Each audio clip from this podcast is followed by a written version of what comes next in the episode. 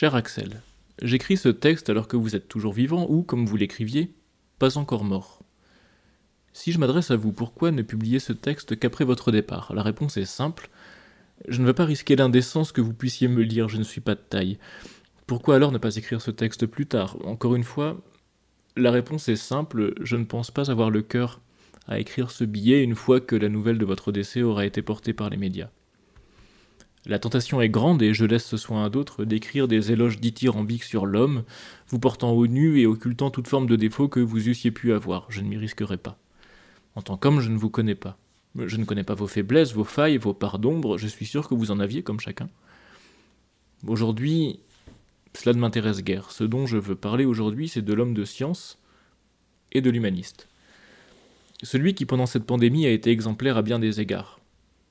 Euh, je sais que d'aucuns vous reprocheront cet épisode au sortir d'un TGV ou d'avoir retiré votre masque un peu précipitamment après votre vaccination, mais aurait-on pu exiger de vous d'être un homme? Je ne crois pas.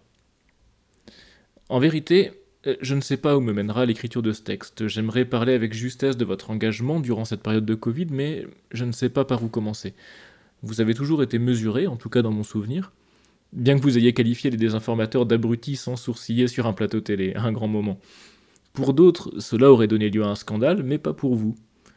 Vous n'avez jamais oublié l'humain durant cette pandémie, en rappelant souvent à quel point il était bon de serrer dans ses bras les gens qu'on aime en comprenant le besoin de vie sociale des gens, en rappelant aussi qu'une pandémie non maîtrisée, c'est aussi des soins déprogrammés pour toute une série de pathologies, dont les cancers.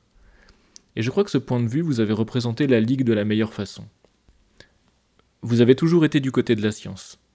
J'ai un souvenir ému lorsque je revois votre tweet de soutien adressé à un collègue et par extension au jeune chercheur que je suis.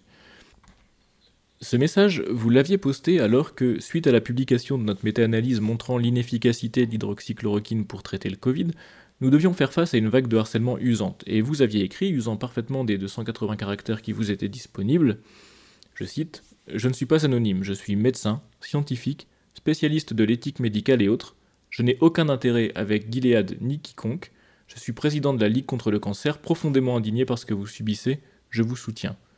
Fin de la citation. J'ai eu, à ce moment, une pensée émue pour mon père, qui, qui, aurait été si fier et si touché de voir son jeune chercheur de fils recevoir votre soutien. Et ce jour-là, dans la noirceur des insultes que nous recevions, vous avez été une lumière. Une lumière qui m'a permis de traverser la tempête en sachant que mon travail était juste. Une lumière qui a été le début d'une vague de soutien public de la part de grands comptes. Aujourd'hui, quand j'écris ce texte, vous menez votre dernier combat.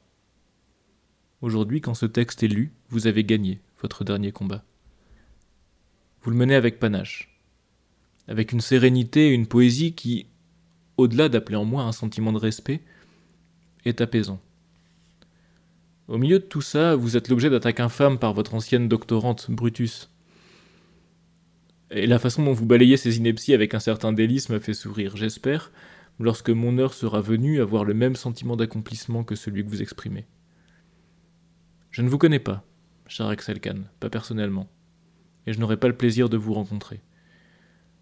En revenant sur votre contribution à cette crise, je me suis pris l'envie de paraphraser César, incarné par Pierre Mondy, s'adressant à Arthur et qui, parlant des héros, disait Tu sais ce que c'est leur secret?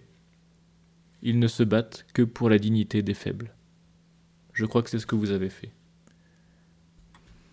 J'ai le cœur un peu lourd d'avoir écrit ce texte et de l'avoir enregistré. Je n'ose imaginer ce que cela sera lors de votre départ. Alors, pour vous dire au revoir, permettez-moi de dire La mort du loup, ce poème qui vous accompagne dans vos derniers jours.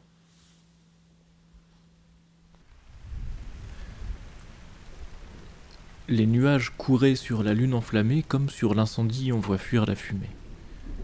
Et les bois étaient noirs, jusqu'à l'horizon. Nous marchions sans parler, dans l'humide gazon, dans la bruyère épaisse et dans les hautes brandes, lorsque, sous des sapins, pareils à ceux des Landes, nous avons aperçu les grands ongles marqués par les loups voyageurs que nous avions traqués. Nous avons écouté, retenant notre haleine et le pas suspendu.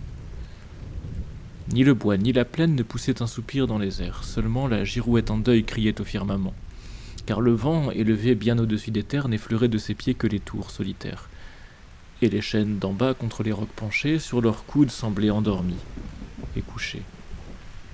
Rien ne bruissait donc lorsque, baissant la tête, le plus vieux des chasseurs qui s'était mis en quête à regarder le sable en s'y couchant. Bientôt, lui que jamais ici on ne vit en défaut a déclaré tout bas que ces marques récentes annonçaient la démarche et les griffes puissantes de deux grands loups cerviers et de deux louveteaux. Nous avons tous alors préparé nos couteaux et, cachant nos fusils et leurs lueurs trop blanches, nous allions pas à pas en écartant les branches. Trois s'arrêtent. Et moi, cherchant ce qu'ils voyaient, j'aperçois tout à coup deux yeux qui flamboyaient. Et je vois au-delà quatre formes légères qui dansaient sous la lune au milieu des bruyères, comme font chaque jour à grand bruit sous nos yeux quand le maître revient, les lévriers joyeux. Leur forme était semblable et semblable la danse. Mais les enfants du loup se jouaient en silence, sachant bien qu'à deux pas, ne dormant qu'à demi, se couche dans ces murs l'homme, leur ennemi. Le père était debout, et plus loin, contre un arbre, sa louve reposait comme celle de marbre qu'adoraient les Romains, et dont les flancs velus couvaient les demi-lieux Rémus et Romulus. Le loup vient et s'assied, ses deux jambes dressées par leurs ongles crochus dans le sable enfoncé. Il s'est jugé perdu puisqu'il était surpris, sa retraite coupée et tous ses chemins pris. Alors, il a saisi dans sa gueule brûlante du chien le plus hardi la gorge pantelante et n'a pas desserré ses mâchoires de fer, malgré nos coups de feu qui traversaient sa chair et nos couteaux aigus qui, comme des tenailles, se croisaient en plongeant dans ses larges entrailles, jusqu'au dernier moment où, le chien étranglé, mort longtemps avant lui, sous ses pieds à rouler. Le loup le quitte alors et puis, il nous regarde. Les couteaux lui restaient au flanc jusqu'à la garde, le clouaient au gazon tout baigné dans son sang. Nos fusils l'entouraient en sinistre croissant. Il nous regarde encore, ensuite il se recouche, tout en léchant le sang répandu sur sa bouche, et, sans daigner savoir comment il a péri, reformant ses grands yeux, meurt, sans jeter un cri. J'ai reposé mon front sur mon fusil sans poudre. Me prenant à penser, et n'ai pu me résoudre à poursuivre sa louve et ses fils qui, tous trois, avait voulu l'attendre. Et, comme je le crois, sans ces deux louveteaux, la belle et sombre veuve ne l'eût pas laissé seule subir la grande épreuve. Mais son devoir était de les sauver, afin de pouvoir leur apprendre à bien souffrir la faim, à ne jamais entrer dans le pacte des villes que l'homme a fait avec les animaux serviles qui chassent devant lui pour avoir le coucher, les premiers possesseurs du bois et du rocher. Hélas, ai-je pensé, malgré ce grand nombre d'hommes que j'ai honte de nous, débiles que nous sommes. Comment on doit quitter la vie et tous ces mots, c'est vous qui le savez, sublimes animaux. À voir ce que l'on fut sur terre et ce qu'on laisse, seul le silence est grand. Tout le reste est faiblesse. Ah, je t'ai bien compris, sauvage voyageur. Et ton dernier regard m'est allé jusqu'au cœur. Il disait Si tu peux, fait que ton âme arrive, à force de rester studieuse et pensive, jusqu'à ce haut degré de stoïque fierté où, naissant dans les bois, j'ai tout d'abord monté. Gémir, pleurer, prier, est également lâche. Fais énergiquement ta longue et lourde tâche dans la voie où le sort a voulu t'appeler, puis après, comme moi, souffre et meurs, sans parler.